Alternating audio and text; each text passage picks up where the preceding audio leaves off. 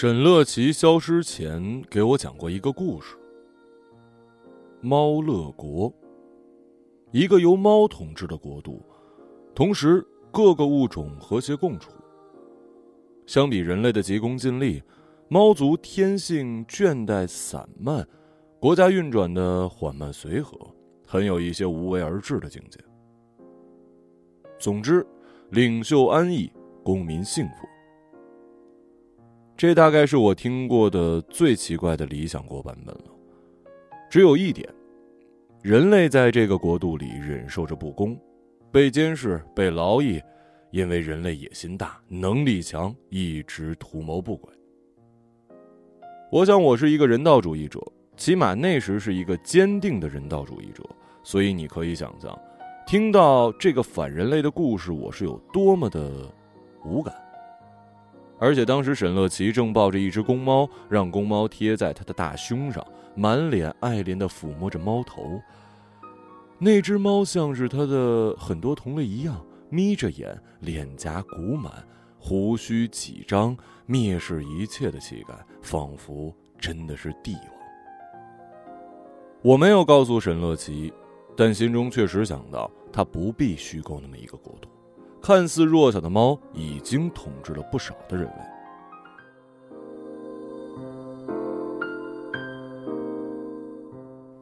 我认识沈乐琪已经有五年了，也可能是六年。干记者的第二年吧，我从南方转移到了北方，理想主义和英雄主义同时在胸中燃烧着，难以分辨。但很快感受到了北方寒风的凛冽。热焰也在不知不觉中减弱了，疲惫与日俱增。我加入了一个地下诗社，成员们都把诗社称之为“地下诗社”。实际上，聚会地点在一栋高层公寓楼，窗外是京城的辉煌灯火，食物、酒水、环境都很好，成员们也很热诚，就是诗不行。那些夜晚，我们聆听着彼此的蹩脚诗句，逃避着各自的蹩脚人生。身外是高楼、伟业、狂欢、叹息、宿醉、失眠构筑的城市迷宫。朗诵结束，男女搭配着离开。地下诗社在黄豆网发起，唯一的成就大概是将黄豆坐实为约炮网站。但我还是喜欢那儿。只有那里，只有那里纵容人们流露伤感，尽管那些伤感可能是虚假的。沈乐琪很安静，不漂亮，脸圆微胖有雀斑，刘海长发，胸很大。我们都住在大兴区，返回时乘坐同一班地铁，他总是低着头不说话。我问他从事什么工作，他才抬头看我一眼，说是码农，立刻又低下了头。一个女码农来参加诗歌朗诵会，让我有一些诧异，问她为什么。她想了一会儿，小声说：“感觉很特别。”然后又说：“也没什么事可做。”声音是越来越小，她很腼腆。我不喜欢跟腼腆的人说话，费劲。那些夜晚，我们沉默地站在扶手柱边，窗上映着我们的影子，轻轻晃动，像两棵水草。有一次，我对他说：“哎，你到站了。”他猛地抬头，错愕地盯着显示屏，然后转身冲出地铁，像是一只受惊的兔子。一次，我见他盯着鞋尖很久，忍不住问他在想什么呢？他脑袋动了动，仿佛在摇头。片刻之后，他说。没想什么，我发现他脸红了。地铁在黑暗中走走停停，吞吐没有表情的众生。他忽然问我为什么叹气，这是他第一次主动找我说话，而我根本不知道自己叹气了。想了想说：“啊，习惯吧。”你在想什么呢？声音像是从一只芦苇中发出的。我望向他，他立刻低下头。嗯，没想什么。这不是真话。实际上，我想到京城的地铁犹如一头野兽，穿梭于历史的残骸和新鲜的血肉，兴奋咆哮。我想到我们都在野兽的腹中。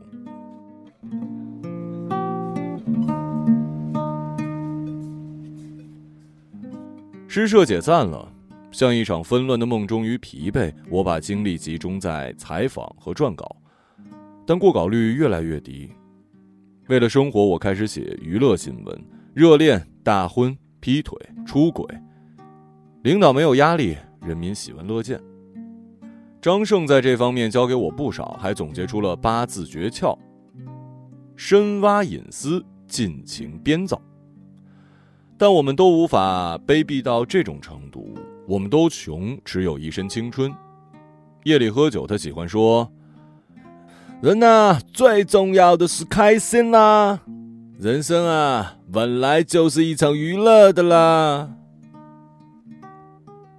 他是石家庄人，醉酒之后却是一口台湾腔，这让我感觉很奇怪。有时他半夜给我打电话，说一些莫名其妙的事儿。比如一枚印着渡鸦的邮票，比如一艘迷失在内陆的轮船，比如一株长在风中的小草，比如一条分散汇聚又分散的河流，比如秦始皇梦中的一颗子弹。我渐渐从昏睡中清醒，握着手机起床，倒一杯水，拉开窗帘儿他却突然挂掉电话。这个时候，我感觉非常奇怪。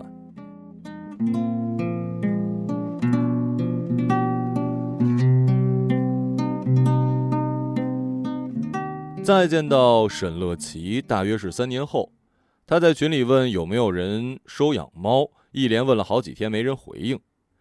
我那时交了个女朋友，总是念叨着要养个宠物，但鉴于我们养自己都难，就一直没有付诸实际。我联系上了沈乐琪，约在深秋的街头见面。他裹着偏大的黑色风衣，样子没什么变化，人还是很腼腆。但一说起那只花斑猫，就滔滔不绝。他嘱咐我照顾好那只猫，就像母亲嘱咐临行的儿子，语重心长，孜孜不倦。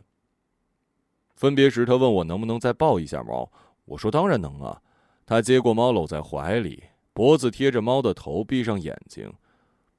你还会再见到他的。他睁开眼睛，怔怔的望着我，突然弯下腰，向我深深鞠了个躬，然后把猫还给我，踩着一地的黄叶子逃离了。我愣在原地，想起了地铁上的那些夜晚。我把猫送给女朋友，原以为她会惊喜，但她抱了一小会儿就干别的事儿了。她不喜欢那只花斑猫，但没有明说不喜欢，而说花斑猫不纯粹。我从未听过他使用过这么高级的修辞方法。没过多久，我们莫名其妙的分手了，就像是当初莫名其妙走到一起一样。花斑猫陪我度过了那些孤独的岁月。每晚我写稿到深夜，靠烟跟咖啡苦苦支撑，花斑猫就伏在笔记本旁，睡意朦胧，憨态可掬；或者蹲在窗边观察深沉的夜色，警惕地竖着耳朵，像个卫兵。有时我从梦中醒来，感觉胸口吃重，睁开眼就看见他趴在我的胸口。他会随着我一起醒来，以深邃的蓝眼睛注视我。万籁俱寂的深夜，亿万星辰在两颗蓝眼睛中放射光彩。我总是忍不住想，那蓝眼睛中一定藏着别的宇宙。出差时，我只能将猫寄养在沈乐琪那儿。初次来到沈乐琪家，像是走进了一个小型动物园。沈乐琪养了十三只猫，五只狗，为此独自承担着一个两居室的房租。有些是无家可归的流浪猫狗被沈乐琪捡回来，有些是主人要离开北京被留给沈乐琪，也有一些是寄养在沈乐琪家，但主人再也没有出现过。渐渐的，沈乐琪变成了沈站长，家里变成了动物流转中心，猫窝、狗窝和各式食盒布满了客厅，动物们追逐游戏，其乐融融，宛如伊甸园。沈乐琪像是母亲一样照顾着这些动物，为每个动物都取了名字。任意叫出一个名字，动物都会欢快地向他奔来。他把动物抱在怀里，用脸颊磨蹭，咯咯地笑起来。发现我看着他时，他才停止笑，红着脸低下头。并非所有动物都让他开心，一只独眼猫就让他很痛心。他说那眼睛很可能是被人剜掉的。我第一次从他口中听到了愤怒。独眼猫瘦骨嶙峋，独眼里充满了凄惶，一旁的眼窝深陷干枯，呈暗红色，像是英雄的勋章。独眼猫睡在沈乐琪的床边花斑猫在沈乐琪家里寄养的时间最长的一次，应该是我调查一个土地纠纷事件。原本只想草草的报道，但事件错综复杂，牵涉人员广泛，越深入其中越看不清楚线索。不知是当初的热情重燃，还是本能的解密欲望，我一心投入调查，像是顽固的侦探一般穷追不舍。奔波了近一个月，有一次面对拳头，有一次面对铁棍，有一次逃跑时磕破了眉骨，血流满面。最终，我写出了一篇两万字的特稿，感觉最后一丝力气都耗尽了。但是特稿是无法通过的。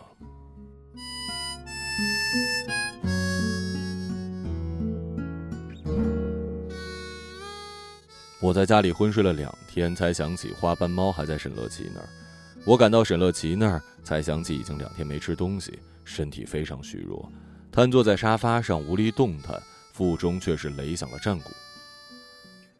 沈乐琪为我下了一碗阳春面，清白的汤水，碧绿的葱花，一个荷包蛋闪耀着。面碗在冬日里很温暖，我注视着碗里的景观，许久之后才开始狼吞虎咽。沈乐琪在阳台上喂猫，背对着我，一头长发，半身阳光。The people ask me how how I've 那天，沈乐琪告诉我，他加入了一个动物保护协会。为弱小的动物战斗。他捏着拳头，气鼓鼓地说：“我将最后一点汤水喝尽，把空空的碗抱在怀里，问他要怎么战斗啊？”他望着我，讲起了协会纲领和行动细节，眼神坚定，没有丝毫羞涩。他的样子让我感动，他的样子让我想起了我的苟且和失败。那天剩余的时间，我跟他在家里度过，我们很少说话。我疲惫或者慵懒的陷在沙发里，他迎接了一个又一个动物的亲昵，我们都被动物制造的欢乐声响包围着。天光变暗，影子渐逝，我以为傍晚临近，实际是浓云密布半空。我们去买了蔬菜和肉回来一起做饭，沈乐琪像是一个娴熟的家庭主妇，摘洗切炒迅速利落。他告诉我，他十岁开始就为家里做饭。清炒菠菜、麻辣豆腐、红烧肉、西红柿鸡蛋汤，那大概是我在北京吃的最香的一顿饭了。我发现沈乐琪没有动一块肉，问他是不是减肥，他说不是。我问他是不是不喜欢吃肉，他想了想，也说不是。然后他很认真的说，他是一个素食主义者。我听说过素食主义者，但真正见到这是第一次。我问他什么时候开始吃素的，他说两年前。接着，他讲起了物种进化，讲起了动物亲缘，讲起了道德法则。素食主义已经上升到了伦理学范畴。我望着盘子里的红烧肉，不舍得说：“呃，可我就是喜欢吃肉啊。”他夹了一块放到我碗里，微笑着说：“吃吧，这种事儿不能强求。”我发觉他能够看着我的眼睛笑了。饭后，我们一起喂动物。他讲了不少照顾动物的方法，我听着，但肯定没有用心记。很可能我还有一些不耐烦。人那样伺候人，会让我感觉不公；人那样伺候动物，简直不可思议。后来照料一只生病的狗的时候，他说起小时候家里养了一只黄狗，他爸爸经常酗酒，妈妈一人承担着家务跟农活，小孩子们不愿意跟他玩，只有黄狗是他忠实的伙伴。上学的时候，黄狗陪他去学校；放学的时候，黄狗陪他回家，从来没有人敢欺负他。有一年深夜，出生不久的弟弟病了，爸爸烂醉不醒，妈妈要抱弟弟去医院，但是家里没钱。妈妈命他去舅舅家借，舅舅家在十里之外，隔着一条大河。那年他九岁，由黄狗陪着，打着手电，在夜色中进发。他当然会害怕。鸟的叫声很诡异，树的影子像恶魔，但黄狗脖子上的铃铛安抚着他。那晚，他穿过田野，跨过河流，成功的走到舅舅家，借回了二十块。然而，当年冬天，一次放学回家之后，他没有再见到他。到家才知道，黄狗被爸爸宰了，皮挂在晾衣绳上，肉下到中午的火锅里。他哭了好多天，被爸爸揍了一顿。此后很多年里，铃铛声都会在他的梦中响起。沈乐琪抚摸着生病的狗，我只能看到他的侧脸。我感觉我应该说点什么，但是不知道该说什么。想了一会儿，问：“呃，黄狗有名字吗？” 他叫阿黄。我忘了那天是几点离开的，总之很晚。沈乐琪抱着花斑猫把我送到楼下，我们这才发现整个世界都白了。那是当年的第一场雪。沈乐琪冲进汾阳的大雪里，像孩子一样旋转起来，笑声宛如银铃。当他停下，他问我有没有看过一部电影，日本片《横道世之介》。我说看过，高粱健吾很像我小叔年轻的时候。他左手抱着花斑猫，右手去接飘落的雪花。电影里面也有一场大雪，片尾那场吧？是啊。祥子和世之介一起过圣诞节，雪很大，棉絮一样，他的头发都白了，我的头发肯定也白了。没多久，他们就分别了，应该是永别吧。我望着夜空，他右手托在半空，扭头望向我。可他们在一起的时候很开心啊。对，他们在雪中接吻了。我望向他，大雪在我们之间好似铁幕。他放下手，在衣服上蹭蹭，低下头，在雪地里瞄着。不久，身子晃了晃，向公寓楼走去，又猛然折回，把猫给我，没说再见，就上楼了。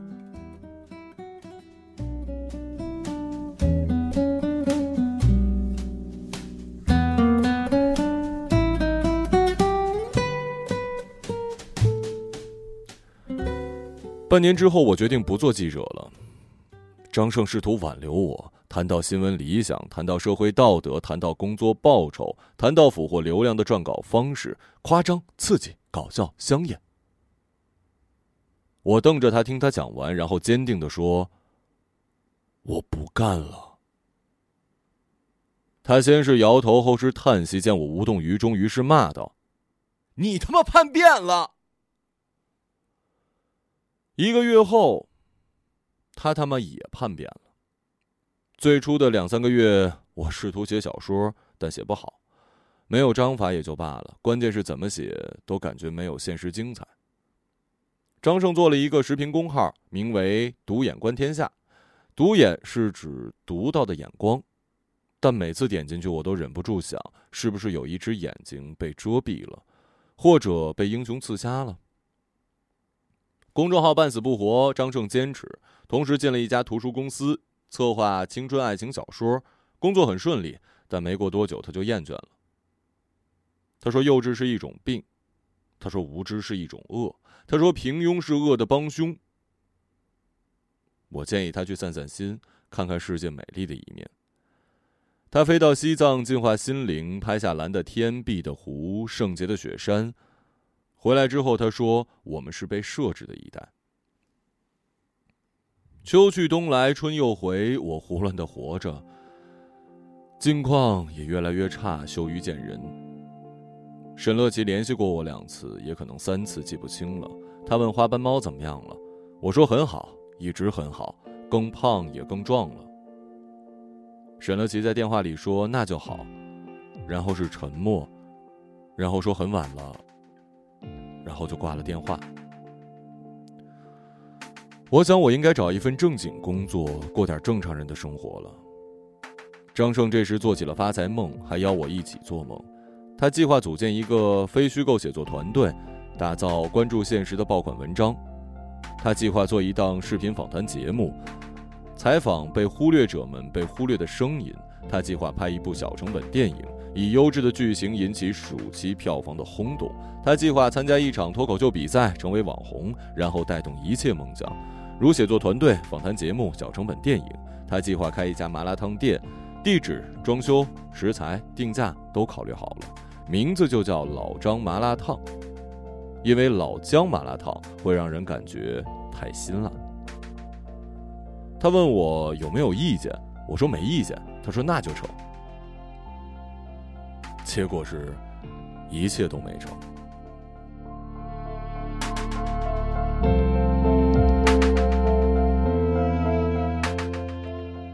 当年夏天，我决定离开北京，收拾行李的时候，张胜突然来找，说发财的机会真的来了，语气很确定，但没有欣喜。我问他什么机会，他脸色阴沉，迟疑着不说。我们都不小了，别开这种玩笑啊！说完，我接着收拾。他点上一支烟，抽到一半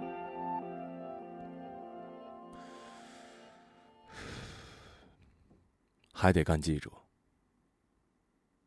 声音不大像是耳语。我放下行李，望着他，他笑了一下。他们总要付出点什么的。他又笑了一下，使劲摁灭了香烟。一周之后，我们潜入了通州的一家焦化厂。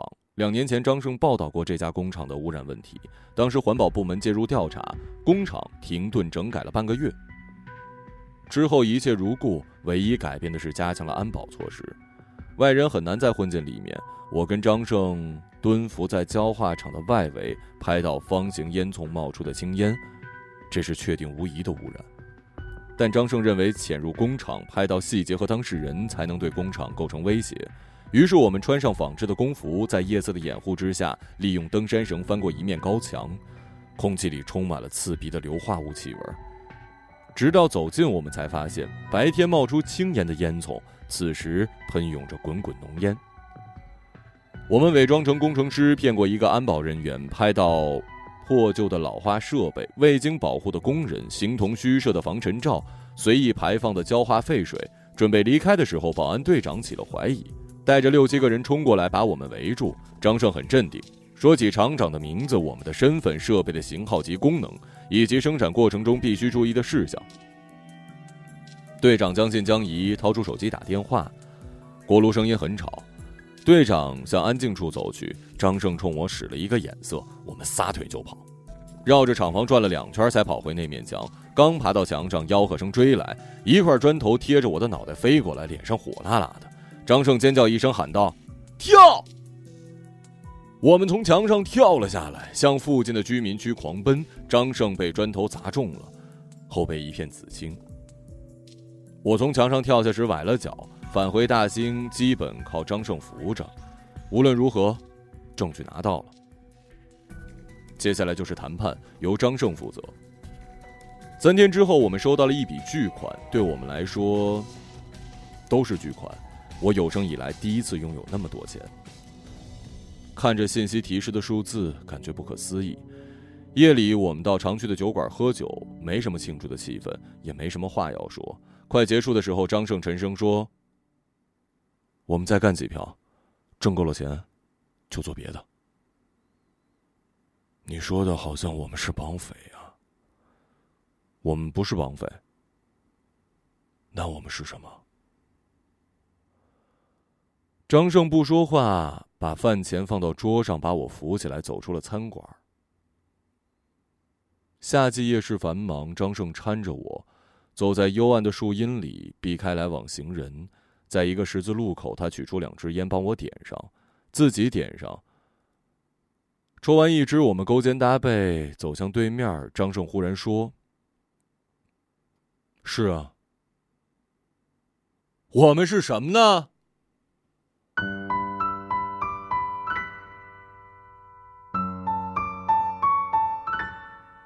我在家休息了半个月，如同死囚。床边有一本《宇宙图像学》。不知什么时候买的，一看就是很久了，但根本就看不明白。花斑猫经常跳到床上，用头蹭我的脸。每当此时，我都会想，已经很久没有见到沈乐琪了。许多次我看到沈乐琪的号码，但最终没有拨过去。我能够正常行走的时候，张胜制定了第二个计划。这次距离有点远，可能需要三四天的时间。于是我联系了沈乐琪，请他帮我照顾猫，他欣然答应了。时隔一年多，再次来到他家，一切变化不大，除了他开始学画画。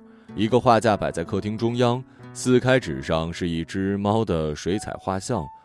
我注意到那只猫只有一个眼睛，笔法灵动，身形兼备。我忍不住赞叹。他忧伤的笑笑，说：“独眼猫生病死了。”我大概说了句安慰的话，但他笑着没回应。话题转到画画，他说：“编程只是一种工作，一种乏味的工作。他的梦想是成为一名插画师。”他讲起小时候的事儿。一年寒假，他跟爸爸去买春联儿，在镇上唯一的书店里，他看到了几本漫画书，眼睛无法移开。爸爸挑选春联的时候，他趴在玻璃柜上，盯着漫画的封面，想象里面的故事。他从不敢向爸爸要什么，但那次他鼓起勇气，怯声说想要一本《舒克贝塔历险记》。爸爸让老板取出漫画，认真捧着翻看。沈乐琪满心欢喜。但是漫画被放下了，爸爸什么都没说，拉着他离开了书店。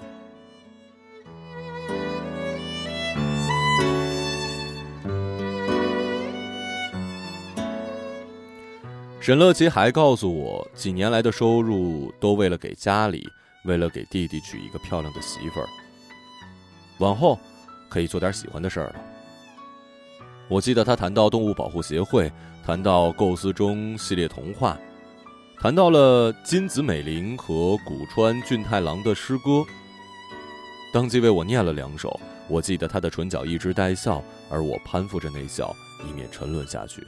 直到张胜打电话催我离开。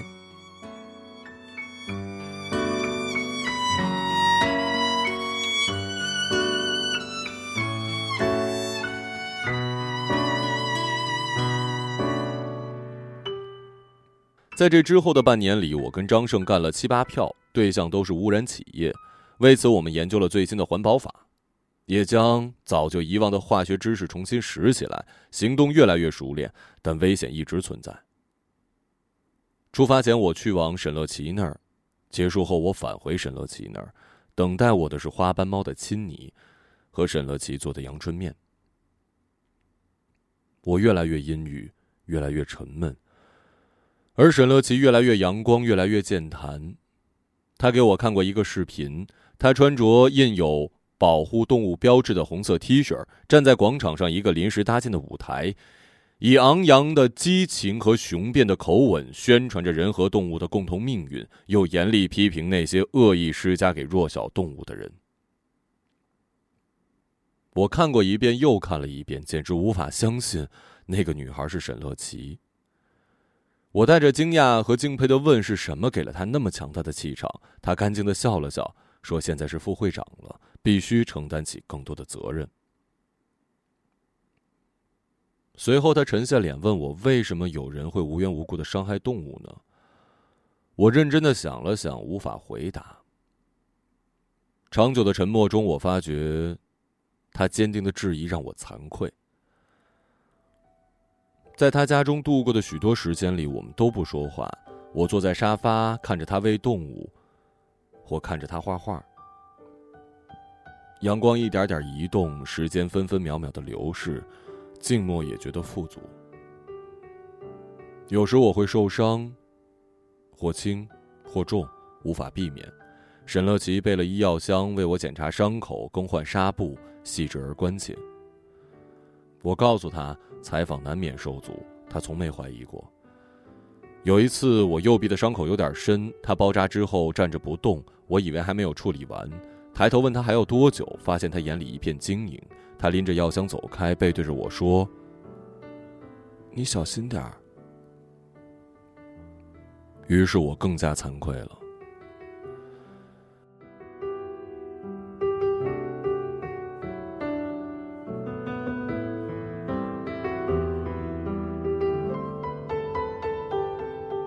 这一年十一月，张胜决定干最后一票，也定下了最大的一笔金额。他画出地形草图、进退路线，列出行动步骤、突发状况以及面对突发状况的方案。A4 纸上线条非常凌乱，山丘、河流、森林拧成一团，如同造物主意志的废墟。张胜讲了很久，才让我从凌乱中理出头绪。然后他望着自己的图纸，像是望着无法理解的事物，如释重负的说：“ 我们就要完了。”我抬头望向他，他猛地望向我，故作轻松的笑笑。我是说，一切都要结束了。什么要结束了？蹲点儿。偷拍，谈判，记者，理想，青春，我们就这样老掉了。天已经很冷，雪还未下。我像往常那样把花斑猫送到沈乐琪那儿，并在动物们的欢乐中度过了一整天。沈乐琪给我看了他的漫画作品。主角全是动物，游戏、劳动、恋爱、冒险，童趣盎然。那天午饭之后，他抱起一只猫，讲起了猫乐国的故事。我一直认为，当今时代人们早已丧失了对乌托邦的幻想，但在沈乐琪真诚的语气、清澈的眼神、温柔的爱抚动作里，希望依然存在。整整一个下午，我潜进沈乐琪的讲述。游览了那个国度的建筑、制度、风土、文化，以及平淡纷纭的猫族往事。然而，当我从沈乐琪的讲述中浮出，我发现这终究不是我喜欢的乌托邦。我可不希望被猫统治，但沈乐琪的样子让我感动。那天分别的时候，沈乐琪抱着花斑猫送我，在电梯里，他问我为什么不给花斑猫取个名字，我说有名字。他问叫什么？为什么从来没听我叫过？我想了想，说叫团子，和梅西一样。他哈哈一笑，说好名字。楼下风很大，我让他上去，但他逗着花斑猫站在原地没动，于是我也站在原地不动。乐琪，沈乐琪和花斑猫同时望向我，眼中带着温柔。怎么了？呃。嗯，没什么。我笑了一下，试着把手放进口袋，但牛仔裤太紧，没有空间。那快上去吧，下面冷。他仰头望向夜空。这是第三个冬天了。什么第三个？他没回答，看着我。你小心点儿。然后抱着花斑猫上楼了。第二天，我跟张胜来到了保定，在一家药厂外游走。药厂的废水直接排进一条小河，河床变成了绿色，河岸上寸草不生。小河下游居民怨声载道，向有关部门反映了很多次，但药厂始终我行我素。我们先是采访了下游居民，发现不少疑似污染导致的病例，多是贫苦无依无靠的农民，儿童也在其中。我们从一间平房离开时，一个小男孩躺在木板床，搂着脏脏的玩具熊，昏迷不醒。他母亲悲凉的哭声推送着我们，又被寒风切碎了。夜黑如墨，我们向着药厂进发，准备翻墙时，我对张胜说：“这是最后一票，我们不要钱。”张胜用力把钩绳甩到高墙，为什么不要钱啊？这帮狗杂碎，敲诈他们，曝光他们。我们翻进药厂，蹑手蹑脚前进。张胜向污水处理系统摸索，我藏在人行道边的公示牌后，防止巡视的保安截住我们。我们用对讲机通话，我可以听到张胜的呼吸声。药厂机械如同怪兽的脊背刺向了昏暗的天空，寒风阴险的咆哮，拂面如刀。我不敢动。感觉被冻僵了，身体以及灵魂。有那么一会儿，我不知道自己为什么在这儿，不知道时间如何从我来北方起一直涌动到此刻。有那么一会儿，我怀念猫的体温、狗的叫声、不可能的乌托邦国度和一碗热气腾腾的阳春面。快跑！快跑！我大吃一惊，冲着对讲机说话，只听到了扭打的声音。我向着张胜奔去，随即想到了计划，决定还是先跑。但我被发现了。五六个手电筒穷追不舍，我翻过墙，手电筒跟着翻过墙。我沿着计划的逃跑路线，手电筒穷追不舍。我逃到一片树林，被一截树枝绊倒，头撞在树干上，陷入了昏迷里。叫骂声、手电光的闪烁在附近，但我没被发现。当我平复过来，世界只剩下了黑暗，我迷失在了树林里，不知该往哪个方向走。又被绊倒，爬起，又被绊倒。大地有着冰凉的引力，而我正在渐渐失去体温和意志。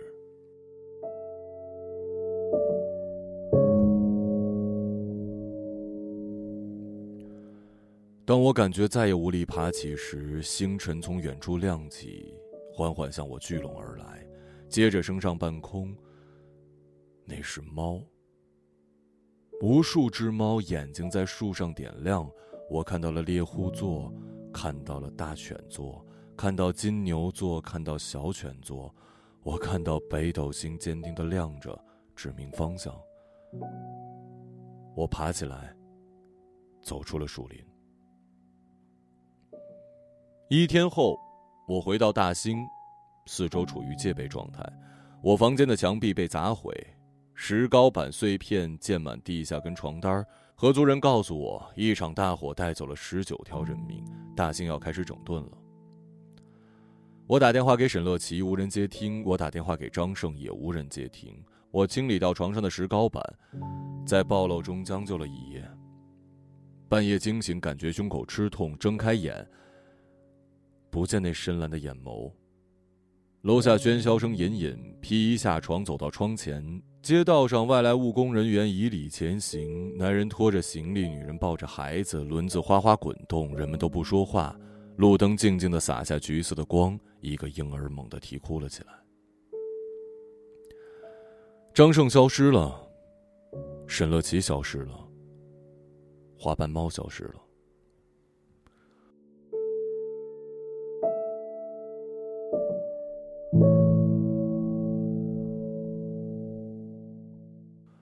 我终于要离开北京了。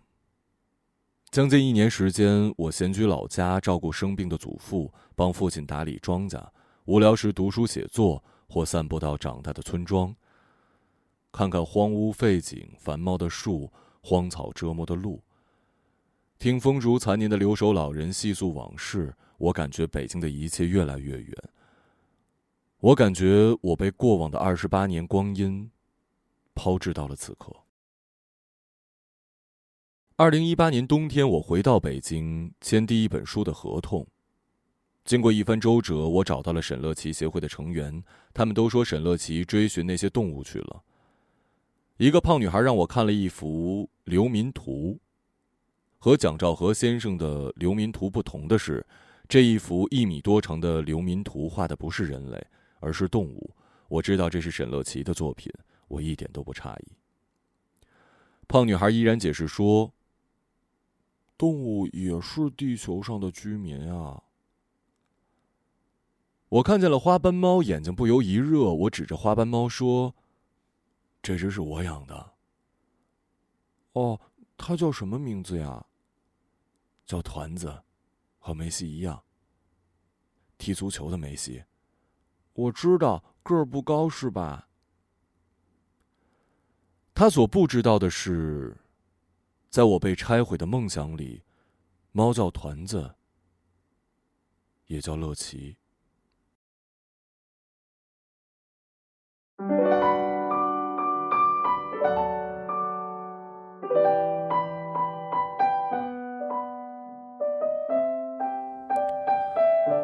回到故乡不久，女孩发来一个号码，说是沈乐琪的。我按耐着心跳拨过去，那边喂了一声，是沈乐琪的声音。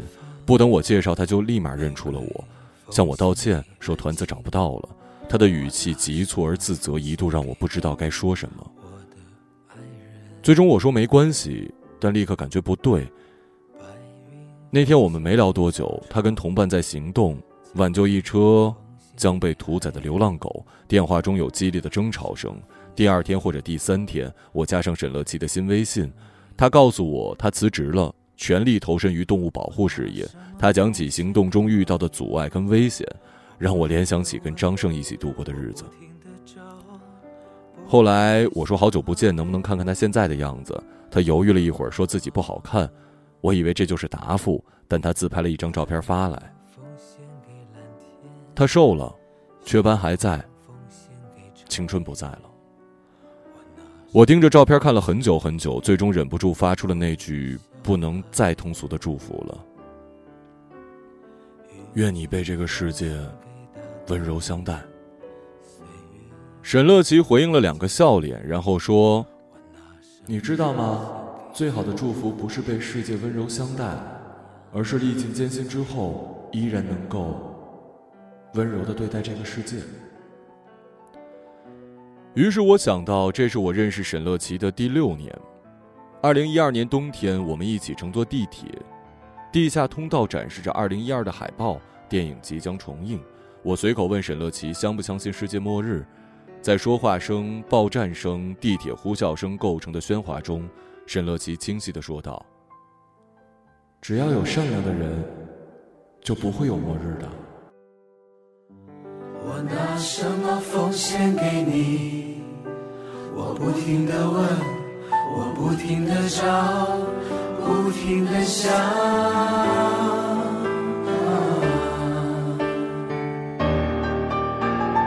白鸽奉献给蓝天，星光奉献给长夜。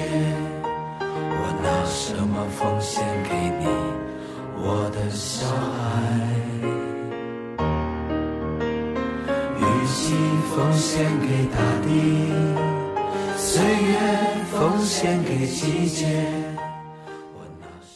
一个朗读者，马晓成。